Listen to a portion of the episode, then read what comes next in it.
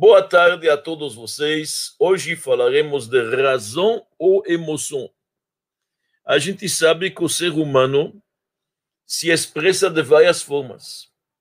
Duas das grandes forças dos poderes da alma são, na verdade, a razão, o intelecto, e as emoções, os sentimentos. Razão, intelecto, normalmente falamos se encontra no cérebro, na cabeça, e a gente fala em emoções que se encontram no, no, no, coração, mas obviamente envolve a pessoa inteira. Isso são duas forças essenciais. Existem outras, mas hoje abordaremos estas. Então, o ser humano não é um robô, ele não é uma máquina. Ele tem a facilidade de procurar a sabedoria. Deus deu para ele a força do intelecto, da razão, que é isso que diferencia ele dos animais. E, como diz o rei Salomão, mais sábio dos homens, feliz o homem que encontra sabedoria. Ashri Adam Matzah Chokhmah, no capítulo 3 dos Provérbios. E também ele fala que a sabedoria ela é mais preciosa que pérolas. Então o homem tem esta capacidade maravilhosa. Do outro lado tem as atitudes, tem os traços de caráter, se chama isto o coração, se chama as emoções. O próprio rei David escreve nos Salmos: Venavi levav. Deus me permite adquirir, na verdade, um coração sábio. Aqueles que construíram o tabernáculo no deserto são chamados na Torá Chacham Leiv, sábios do coração. Não existe só a sabedoria na cabeça, tem que saber também usar as emoções corretas, os sentimentos adequados. O Zohar, o livro de base da Kabbalah, diz: Rahmana Liba Bai. Deus quer o nosso coração. E por isso que hoje, interessante, na época moderna, se fala muito do consciente intelectual, o QI, mas também se fala do QE, do consciente emocional, que são exatamente esses dois assuntos que vamos abordar hoje, razão e emoção. Então vamos primeiro definir bem o que, que significa intelecto, o que, que são sentimentos, como que isto, na verdade, isto define o ser humano. Para começar, os nossos livros profundos dizem que o intelecto é o pai das emoções, a mãe das emoções. Eles que dão nascimento, as emoções nascem do intelecto. Então a pessoa pensa que a pessoa que o outro vale a pena, ele é bonzinho, etc. Nasce amor. Pensar que o outro, na verdade, tem defeitos, pode nascer ódio. E é tudo a origem das emoções dos traços de caráter, o que, se chama em hebraico as midot, elas se originam na cabeça, no intelecto. São, é a cabeça e o intelecto que dá luz às emoções. Elas são chamadas os filhos toldos. Então, vamos começar com o intelecto. Quando a gente fala em intelecto, tem três faculdades importantes, três fases, que já conversamos a respeito, mas vale a pena relembrar isto. Existe o que se chama a ideia. Quando você está querendo solucionar um problema, seja um problema de física ou de matemática, ou um problema na fábrica ou na produção, ou qualquer problema na família, de repente te surgiu uma ideia. O raio, aquele início, aquela primeira semente. Isto se chama, na verdade, em hebraico, chokmah. É a sabedoria. É o eureka de Arquimedes na banheira. De repente ele teve uma ideia. Ele ainda não sabe explicá-la, só chegou ela muito, muito cru. Não está bem claro, vai ter que ser analisada. Mas a ideia já existe. É como um raio, uma semente que você tem que agarrar, senão você vai perder. Este raio, este início vai ter que ser desenvolvido. Mas antes de ser desenvolvido, se chama, na verdade, Chokhmah.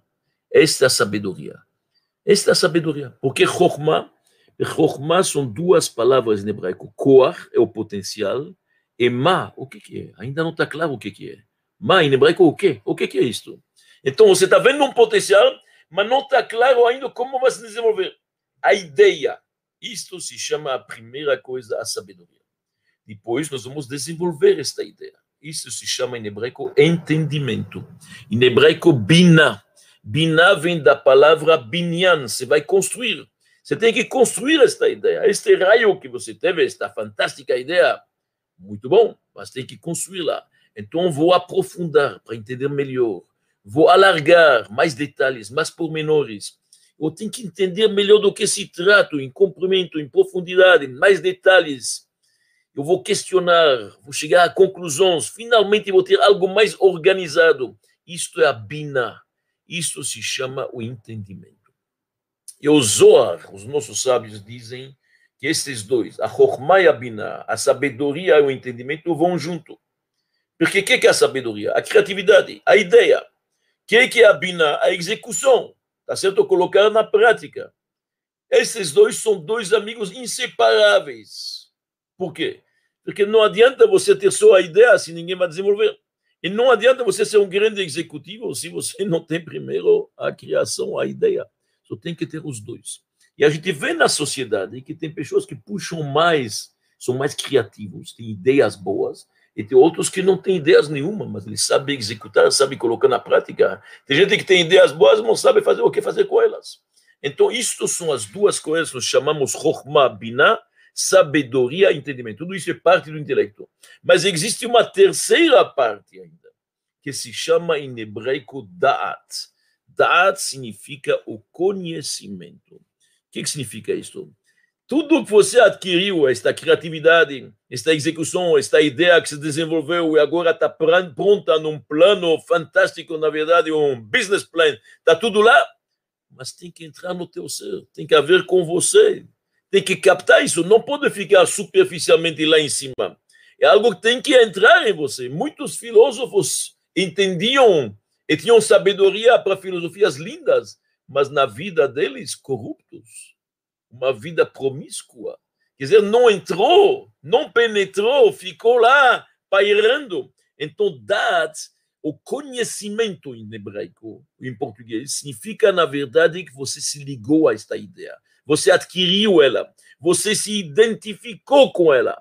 Ela faz parte do teu ser. Tá certo? Ela penetrou no seu coração, você adotou ela. Por isso que dá esta terceira parte do intelecto, que é o conhecimento, que é a vida prática, que vou adotar isso na minha vida, eu me identifiquei com isso, é o principal. Porque de lá que vai nascer as emoções. O dado, o conhecimento, ele é, na verdade, a ponte que me permite colocar na prática todo o intelecto que tenho. Por isso é muito importante. Por isso, quando a gente reza e pede a Deus intelecto, a gente pede sabedoria, a gente termina Baruch Ata Hashem, bendito seja Deus, Ronenadat, aquele que nos dá o conhecimento. Porque o conhecimento é o principal, se ligou. Vou dar um exemplo para vocês entenderem o que eu estou falando. Uma criança não tem muito conhecimento. Então, uma criança pode até entender que brincar com fósforo não é bom. O pai já avisou, a mãe já deu, brinca, já deu uma bronca mas no final ele continua brigando com fósforo. Por quê? Porque não adotou a ideia, não penetrou. Ele sabe que não é bom, escutou do pai, pegou uma bronca, mas ele brinca, porque ele tem, na verdade, ainda um intelecto pequeno e o dado, o conhecimento não está desenvolvido, não penetrou. Isso é uma ideia boa, mas não para ele. Ele quer brincar. Uma mulher que resolveu fazer uma dieta, ela sabe que o açúcar e aquele bolo de chocolate não é bom para ela mas ainda não adotou na prática. Ela conhece toda a teoria, estudou tudo isso, fez os cursos, leu tudo que tem a respeito, mas na prática, quando chega, na verdade, algo bom e gostoso, ela come. Porque falta o dar, falta o conhecimento, não adotou isso ainda na prática. Então, isto se chama tudo o intelecto, as três faculdades do intelecto. E depois começam as emoções. Emoções nós temos várias, eu não vou enumerar todas elas, isto é uma outra aula, em geral a gente categoriza isto com sete emoções. Sete emoções que a gente chama, na verdade, de midot. Perfeito. Uma delas, por exemplo, é a bondade, que dá nascimento, é o amor, querer, fazer, amparar, ajudar. Existe também gevura, o rigor, a disciplina, que é o contrário de dar, que é fechar a mão, mais rigor. Depois existe a piedade são várias. E você tem emoções positivas e emoções negativas. Uma pessoa pode amar ajudar o próximo, outra pode amar, pode amar terroristas, amar armas, amar violência. Você pode, na verdade, ter ser severo e rigoroso com coisas erradas e pode ser rigoroso com pessoas que fazem o bem. Então, você tem emoções, todo tipo de emoção. Tem inveja e tem orgulho. Tem pessoas zangadas, tem pessoas, na verdade, estouradas. Tem de tudo. Isso, isso tudo são atitudes, traços de caráter que nós chamamos, na verdade, de midot, e isso tem a ver com as emoções. Então, como funciona? Agora que a gente já definiu bem claramente o que é a razão, o que é o intelecto, e o que são as emoções que são fruto do intelecto, tá certo? A gente vai ver que tem de vez em quando um conflito entre eles. Entre a razão e as emoções são bem diferentes, bem diferentes. Tem muitas diferenças. Vamos começar a enumerar essa diferença. Muitas vezes tem uma luta entre eles. A razão entende uma coisa, as paixões são outras. Tem que lutar. E a vida é uma luta constante. Como diz no livro do Tânia, uma guerra você termina com uma vitória total, o inimigo desaparece. Na vida, o inimigo não desaparece, ele está lá o tempo inteiro. Mas a vitória é quando a gente previne que ele aja. Quando a gente consegue conhecer Hara, a má inclinação não nos influencia, isso já é a grande vitória. Então vamos entender primeiro as diferenças básicas que tem entre razão e emoção, entre intelecto e sentimentos. Em hebraico, intelecto se chama sechel e os, as emoções se chamam midot. Intelecto é frio, é frio, é calculista, é isto, é bem definido, é limitado, tá certo? Sem nenhuma impressão, não se impressiona, não, não vibra, não tem vida. Emoções, uma coisa quente, calorosa, é um cara impulsivo, muitas vezes forma ilimitada, se impressiona e cai para fora quer dizer, bem diferente. Intelecto é seco, seco, quieto, organizado, é isto, aquilo, e sabe bem o que, que ele quer. Emoções é calorosas, é barulhentas, muitas vezes o cara estoura, muitas vezes tem entusiasmo, é outra coisa, tem vitalidade. Do outro lado, intelecto, pelo cabeça dele, ele é capaz de aguentar, na verdade, uma pessoa falar o contrário.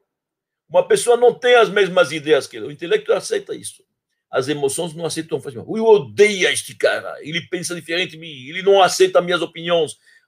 O coração, as emoções são quentes. Eu odeio, não aguento essa pessoa. Cabeça é capaz de aguentar. A cabeça é mais fria. Ela faz mal, ele não pensa como eu, mas o mundo continua. Não tem problema. O intelecto é para si. As emoções é para o outro. Emoções só existem, midot e traços de caráter só existem para o outro. Não existe para mim.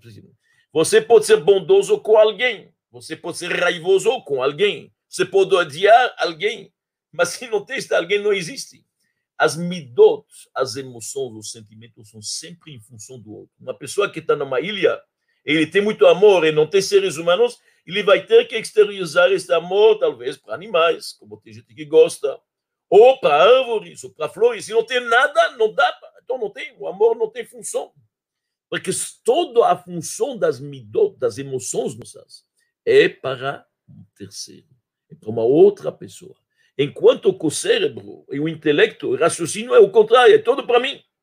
Fechado, ao contrário, uma pessoa que raciocina não quer outras pessoas no redor. Ele não quer, não aguenta barulho. Para poder olhar, pensar alguma coisa, chegar a uma conclusão, ele pede a todo mundo sair, ele fica, ele precisa tranquilidade. Os outros atrapalham. É para ele mesmo. O essencial é ele. As midot, as emoções, o essencial é os outros. Então, emoções numa ilha, numa floresta é complicado pensar e filosofar numa floresta extraordinário. Grandes humanistas chegaram a pensamentos interessantes quando estavam sozinhos. Porque os outros atrapalham. Então, o que, que a gente está vendo aqui? A gente está vendo uma coisa interessante. As emoções têm certas coisas que o intelecto não tem, o intelecto tem certas coisas que a emoção não tem. O intelecto, por ser mais frio, ele é mais tranquilo, ele aguenta mais. As emoções têm mais vida, têm mais vitalidade, fazem com amor, fazem com entusiasmo. O certo é o intelecto orientar as emoções para usar seus, suas virtudes na direção certa. Esse é que está acontecendo. Isso se chama na linguagem dos místicos Verav Tvuot Bekoar Shor. Muita força se encontra na, no poder do boi. O que, que significa isso? Homens são mais intelectuais. Isto que nos, nos diferencia do animal, tá certo? Nós temos o raciocínio.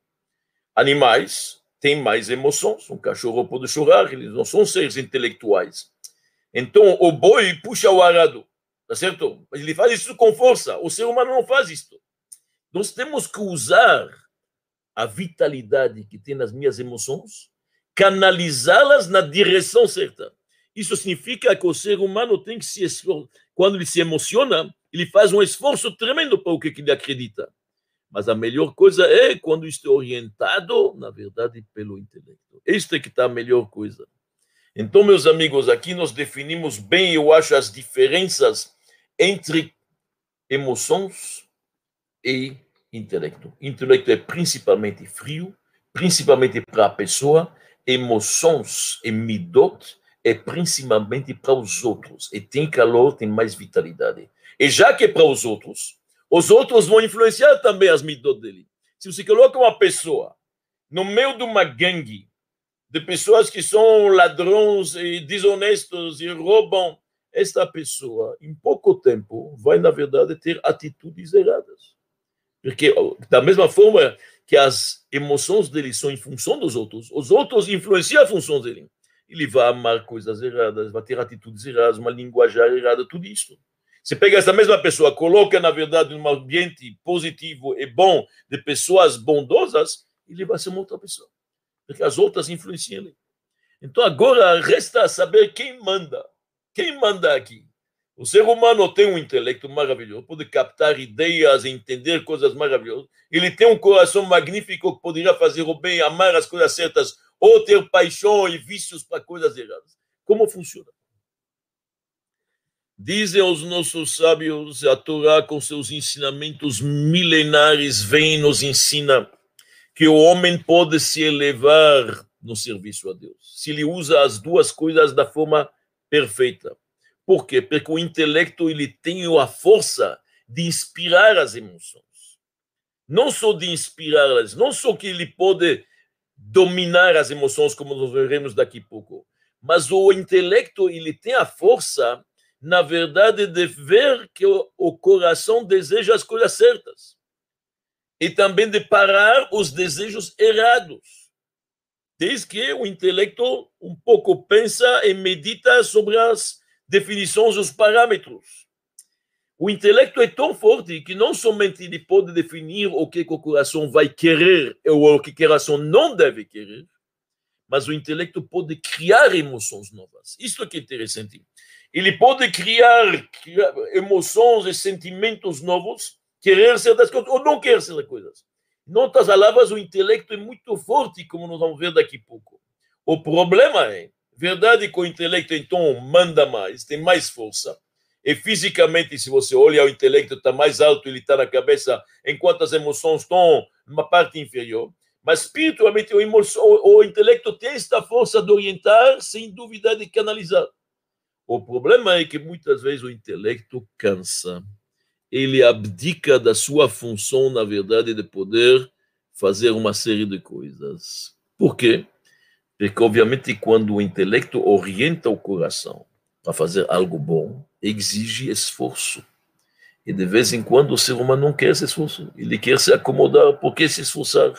O intelecto te fala, aqui tem uma boa ação.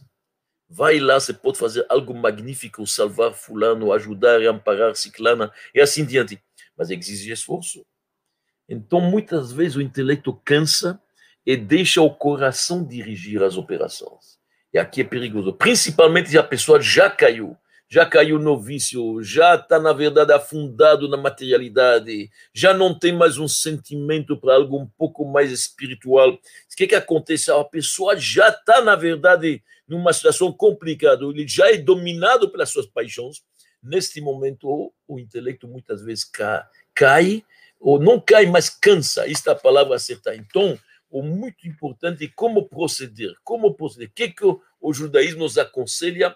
Para realmente estes dois viverem na harmonia, tanto o intelecto com os sentimentos, ou como a gente falou, a razão e as emoções. Como isso deve funcionar? Três conselhos nós encontramos na nossa literatura. O primeiro conselho é o seguinte: vários livros místicos chamam o intelecto, a força de raciocinar, de luz, e as emoções, o coração, os sentimentos, de receptáculos. Interessante, em vários livros você pode ver, Intelecto é chamado de luz, porque ilumina, afinal, a sabedoria ilumina. Quanto mais você é capaz de captar coisas elevadas, vamos usar a alegoria luz. E o ser humano é suas emoções. A gente sabe, na verdade, o ser humano é suas emoções, não há dúvida nenhuma. Tá certo? Então, como que, na verdade, fica? Porque o que é mais relevante? É importante entender, na hierarquia, pode ser que o intelecto é mais forte. Mas, afinal, a sociedade julga a pessoa pelas suas emoções, pelas suas atitudes. O ser humano é chamado de agradável ou de não agradável. Essa pessoa é mega, ele é gostoso, ele é simpático. Este é irado, este é zangado, este é invejoso, este é orgulhoso. A sociedade vai olhar o que que determina hoje as atitudes dele. Isso que vai acontecer. Então é muito importante entender esta definição sabedoria, intelecto, luz. Do outro lado, as emoções são chamadas de receptáculos, de recipientes por onde que a luz vai passar. Esta sabedoria para se colocar na prática em atitudes passa pelas emoções, pelas midot. Primeiro conselho diz aos nossos sábios: quanto mais limpos são recipientes, mais brilha a luz. Se você tem uma lâmpada, ela passa por um cristal, se o cristal está empoeirado, a luz não passa. Não passa. Não só não passa, pode ficar até escuro. O exemplo clássico para isso, vamos pegar um exemplo simples e prático. Se você tem um grande chefe de um restaurante, e este chefe do restaurante resolveu fazer, na verdade, algo especial, tripas recheadas. Ele compra tripas muito bem e colocou um recheio lá dentro de carne, com, na verdade, farinha, com especiarias, uma coisa maravilhosa, coisa no forno, a cozinha, vai preparando. Tem um pequeno problema. Se ele não limpou bem as tripas, estas entranhas, estas, se ele não limpou bem isto, vocês podem imaginar que cheiro que vai ter. Então não adianta colocar as melhores especiarias, e as coisas mais suculentas e mais, na verdade, gostosas, primeiro tem que ir para limpar a sujeira. A mesma coisa aqui, precisa que o cli, o que chama em hebraico o recipiente, seja limpo. Em outras palavras, o intelecto passar pelas emoções, as emoções têm que ser mais refinadas. O linguajar sem palavrões, sem baixaria, sem coisa. Quanto mais o recipiente limpo, mais a luz brilha. Esse é o primeiro conselho básico. Depois nós encontramos dois conceitos que são importantes que nós vamos analisar junto. Um conceito, nós encontramos as palavras do grande mestre Rabi Aharon de Barcelona, Rabi Aharon Halevi, o nome dele, século XI. Escreveu um livro que se chama Sefer Achinuch. E ele escreve no livro dele Achar HaPeulot, Nimshachim halevavot. Tradução em português. Os atos, os atos repetidos, influenciam os corações. Quer dizer, na verdade, atos práticos agem sobre as emoções do coração. Interessante. Quanto mais se repete um ato, vai mexer com o coração. O que, que significa isso? Isso significa o seguinte: por exemplo, uma pessoa é egoísta. Ele é muito egoísta. Ele sempre pensa em si.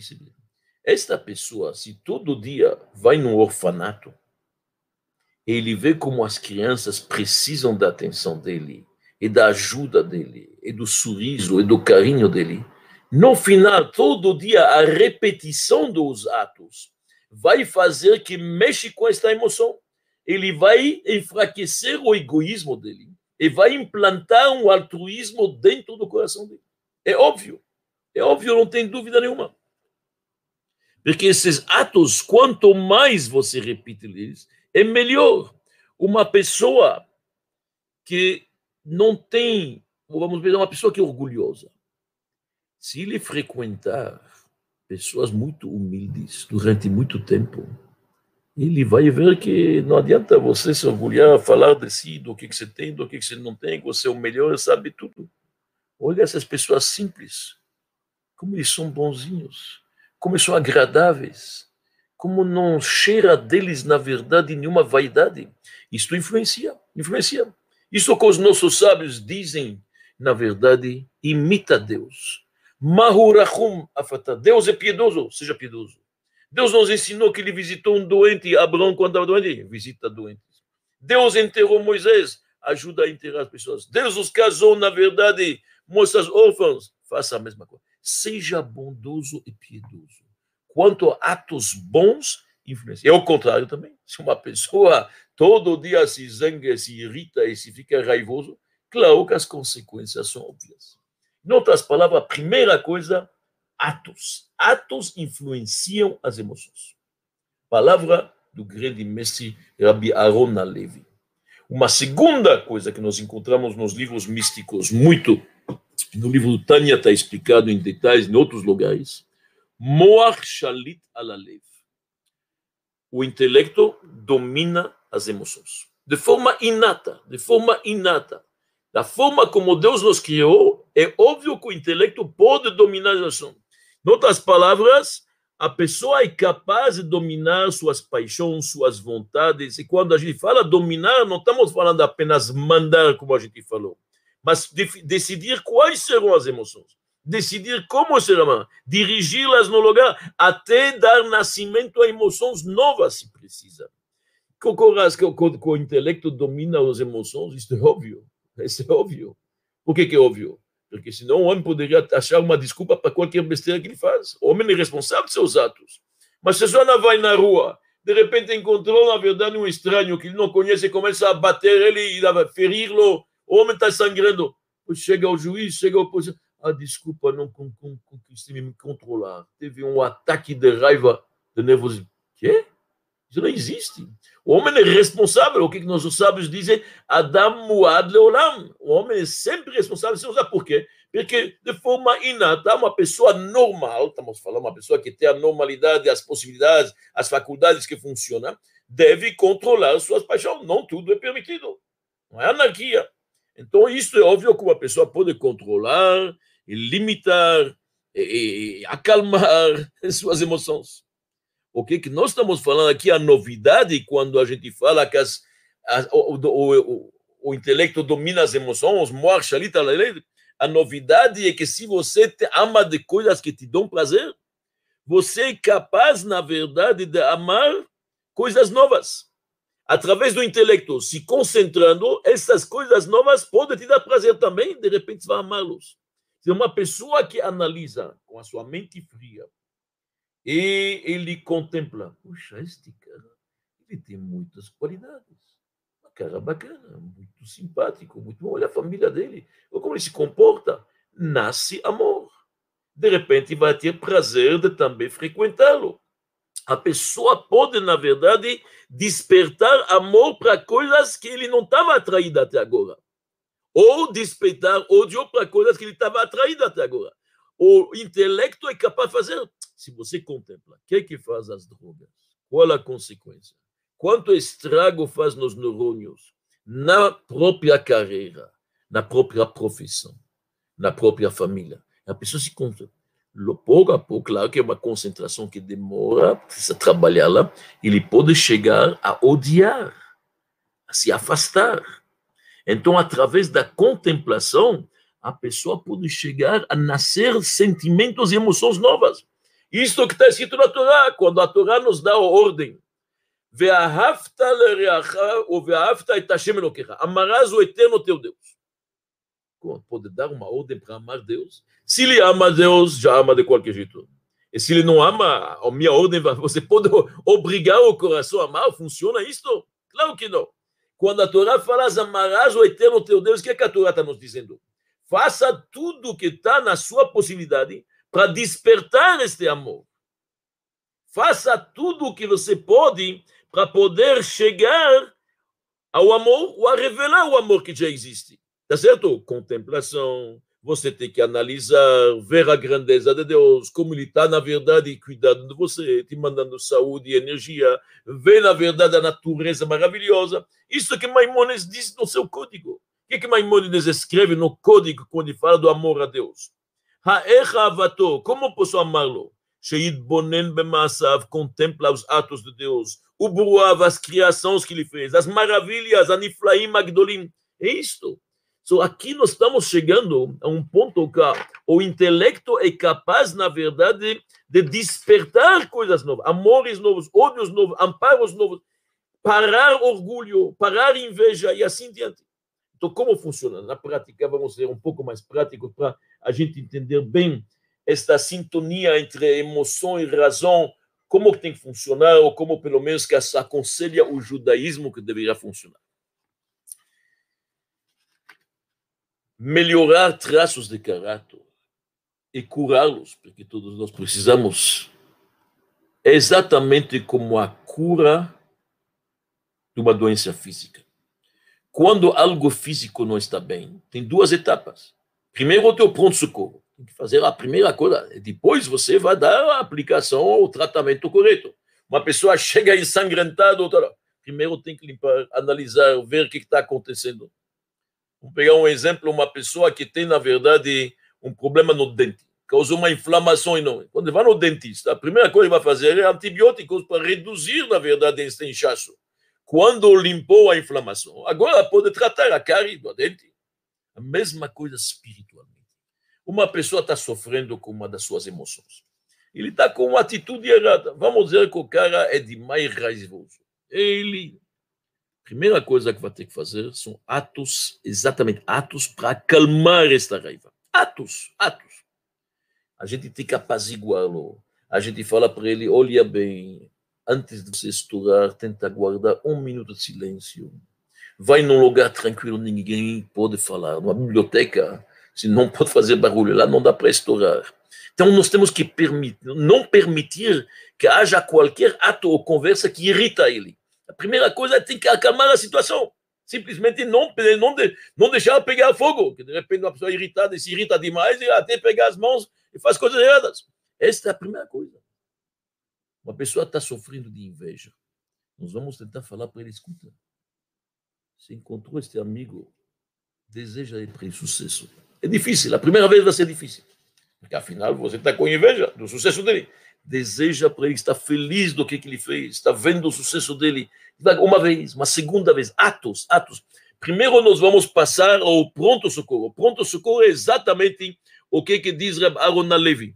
Atos bons enfraquecem, na verdade, a atitude errada. Automaticamente, esta inveja, este orgulho já fica fraco. É uma vez que ele dominou uma vez, ele recebe força para dominar. Puxa, consegui. Não estourei naquela, apesar que o cara me deixou irritar, não estourei. Então ele vem, ele sabe que é melhor não estourar, obviamente, ele está muito consciente. Então a segunda vez tem mais força, mais autoestima. Então, a primeira coisa, nós estamos tentando um tratamento externo, que se chama. Você ainda não tirou a raiva, mas pelo menos apazigou, enfraqueceu ela. Pronto socorro. Isso são os atos bons. A pessoa tentar fazer atos que vão enfraquecer. O segundo passo é o tratamento realmente intensivo, pontual. Agora temos que chegar à origem das coisas. Mexer com a origem. Mexer com a origem, este é o segundo mandamento. O mandamento é o segundo conselho, eu diria, que é Moar Shalita Lalev. Intelecto domina as emoções. O que significa? A contemplação. Literalmente estudar mais, contemplar mais, Afinal, Deus é a única verdade. Todo o resto, na verdade, é uma extensão de Deus. Todos nós temos uma alma, uma energia. A única verdade é Deus. Estamos aqui para servi-lo. Graças a Deus está nos dando saúde. Eu vou me impressionar porque o cara um pouco faltou respeito a minha respeito. O que, que importa este pequeno respeito? Quem sou eu frente a Deus que é tão grande? Eu sou insignificante, eu sou um grão de areia medita, contempla, estuda, estuda a Torá, estuda Hassidut, estuda Mussar, estuda um pouco de ética, aprende, vê a grandeza do Deus, quanto pequenos somos, quem somos.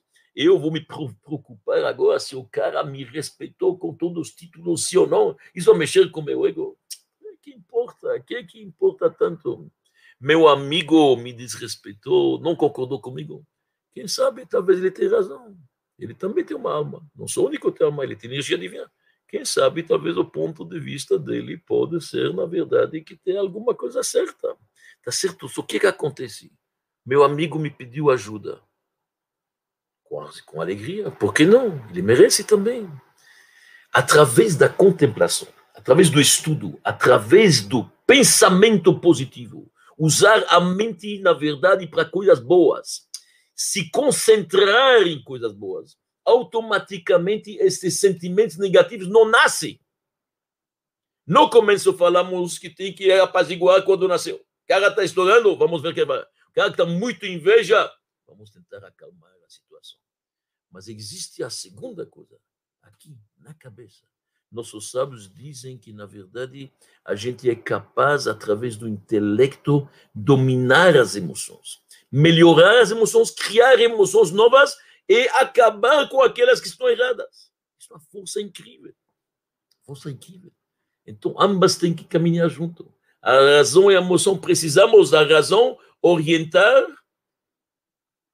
e absolutamente canalizar as emoções na direção certa. Vamos terminar esta aula, talvez com uma história que pode ilustrar tudo o que falamos, já que nesta quinta-feira vai ser o dia de 18 de Elul, dia do nascimento do grande luminar, o Shem Tov, e dia de nascimento do grande luminar, o Baal Atanya, uma história que nós temos em tradição do Baal Shem Tov. Presta atenção, esta história tem mais de 300 anos e ela nos dá um pouco uma ideia do que estamos falando.